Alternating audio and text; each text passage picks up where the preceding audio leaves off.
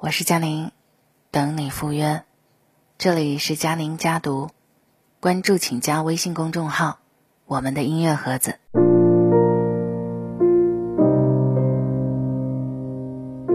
今晚想和大家分享一个亲子的话题，题目叫“王菲女儿逛街两小时花十万”。最高级的炫富是培养出这样的孩子。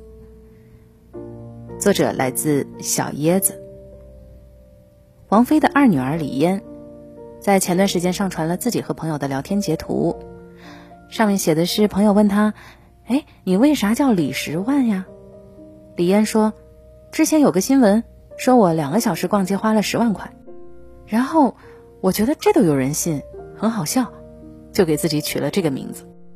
你看，这就是一个小孩的回复。”霸气又不失情商的回应了之前的假新闻，令人称赞。十三岁的李嫣这几年越发的出落的自信又大方，她多才多艺，喜欢弹钢琴，已经学了五六年的时间了。她爱好画画，之前王菲过生日，李嫣还特意的给妈妈画了一幅画像。她上 T 台走秀，自然又不怯场，大气的台风比好多成年人都强呢。他还喜欢直播分享自己的美妆心得，有称为李老师。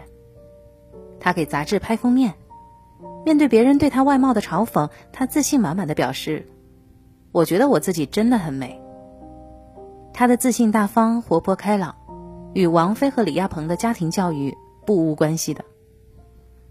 我之前看过一段采访，主持人问王菲：“知道李嫣有唇腭裂的时候，是否想过放弃她？”王菲毫不犹豫的回答：“这是不可能的事，我觉得她很美，很漂亮。”李亚鹏更是手写了一段话赠给李嫣：“上帝给了你这伤痕，我要让这伤痕成为你的荣耀。”李嫣的成长过程当中，父母更是给了她毫无保留的爱和支持。珍惜女儿的绘画天赋，就为她开画展，一起穿着女儿创作的衣服。每年固定带着厚厚的教科书陪她去十三陵水库进行科学观测，带女儿四处旅行见世面，带她去看艺术展览，培养她的审美力。看过这样的一句话，在充满爱的家庭里长大的孩子，他们身上那种强大的自信感和安全感，是我一辈子都模仿不来的，深以为然。博主神猫。罗尼修有过一段不愉快的经历。有一天，他的妈妈问他：“为什么现在不愿意开口唱歌了？”他回想起初中时候发生的一件事。那次是和亲戚们一起去 KTV，他点了一首练了很久的歌，他觉得自己唱的确实很不错。然而，当他唱完时，妈妈做了一个很离奇的举动。妈妈脸上挂着恶作剧的笑容，响亮的高声说：“唱的真难听。”当时他就愣住了，在场的所有人都幸灾乐祸的看看他。后来他每次难得唱歌，妈妈都会说一些伤人的话。妈妈说：“你退步的太厉害了，声音就像小孩子一样又细又尖。”而且这话一定是要让他听见的。他跟妈妈说了这件事情以后，妈妈立刻否认：“我没有做过这种事，肯定没有。”然后妈妈又给自己打圆场。那我当时也不过是开个玩笑，你何必当真呢？当着那么多人的面让小孩下不来台，这样的玩笑真的很伤人。多少父母一辈子都在做着子女的差评师，当孩子做的好时不给鼓励，而是用批评、打击、冷漠给予回应。就像著名导演姜文，心里一直有一个过不去的坎儿。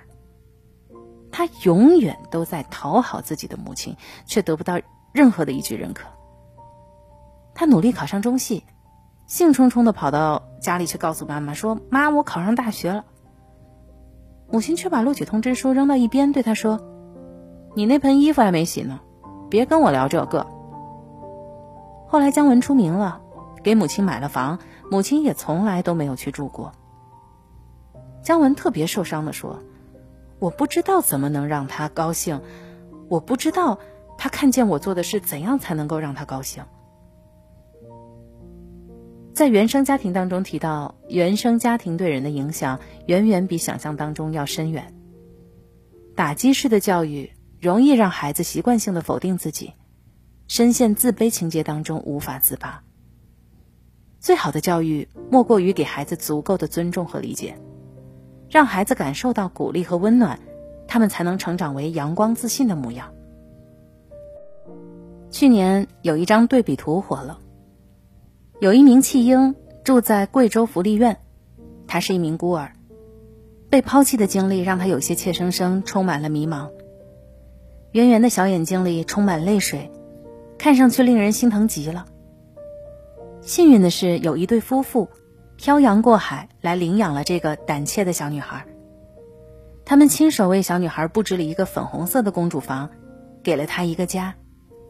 他们花了很多时间，用热情和耐心陪伴着她，让她对他们不再陌生。他们的两个亲生儿子也无比疼爱这个新加入家庭中的小妹妹，给了她最好的陪伴。一家人一起学画画，一起做曲奇饼干。一起去森林野餐，一起去海滩嬉戏。对小女儿的爱好，他们给了百分百的支持，让她变得多才多艺。这个在爱里长大的孩子，于是拥有了一张没有被生活欺负过的脸。是的，他是一名孤儿，他原本身世悲惨，却也因为养父母的温暖陪伴，变得不再灰暗。阿德勒说过。幸运的人一生都在被童年治愈，不幸的人一生都在治愈童年。一个家庭最高级的炫富，就是养出这样阳光自信的孩子。在综艺《密室大逃脱》当中，有一期房间的墙上贴着五句最伤孩子的话。这五句话是许多父母的口头禅，相信大多数的孩子都不陌生。第一句。我什么时候答应过你？第二句，我养你有什么用？第三句，你再这样，爸妈就不要你了。第四句，早就告诉过你，你非不听。第五句，我们都是为了你好。看到这五句话，杨幂严肃的说：“我这辈子都不会对我的孩子说这种话。”就像苏珊·福沃在《中毒的父母》当中写道。来自父母的伤害打击所造成的伤害效果不只是当下，它贯穿岁月，像一根针一样深扎在子女的心头。这句话一点儿也不夸张。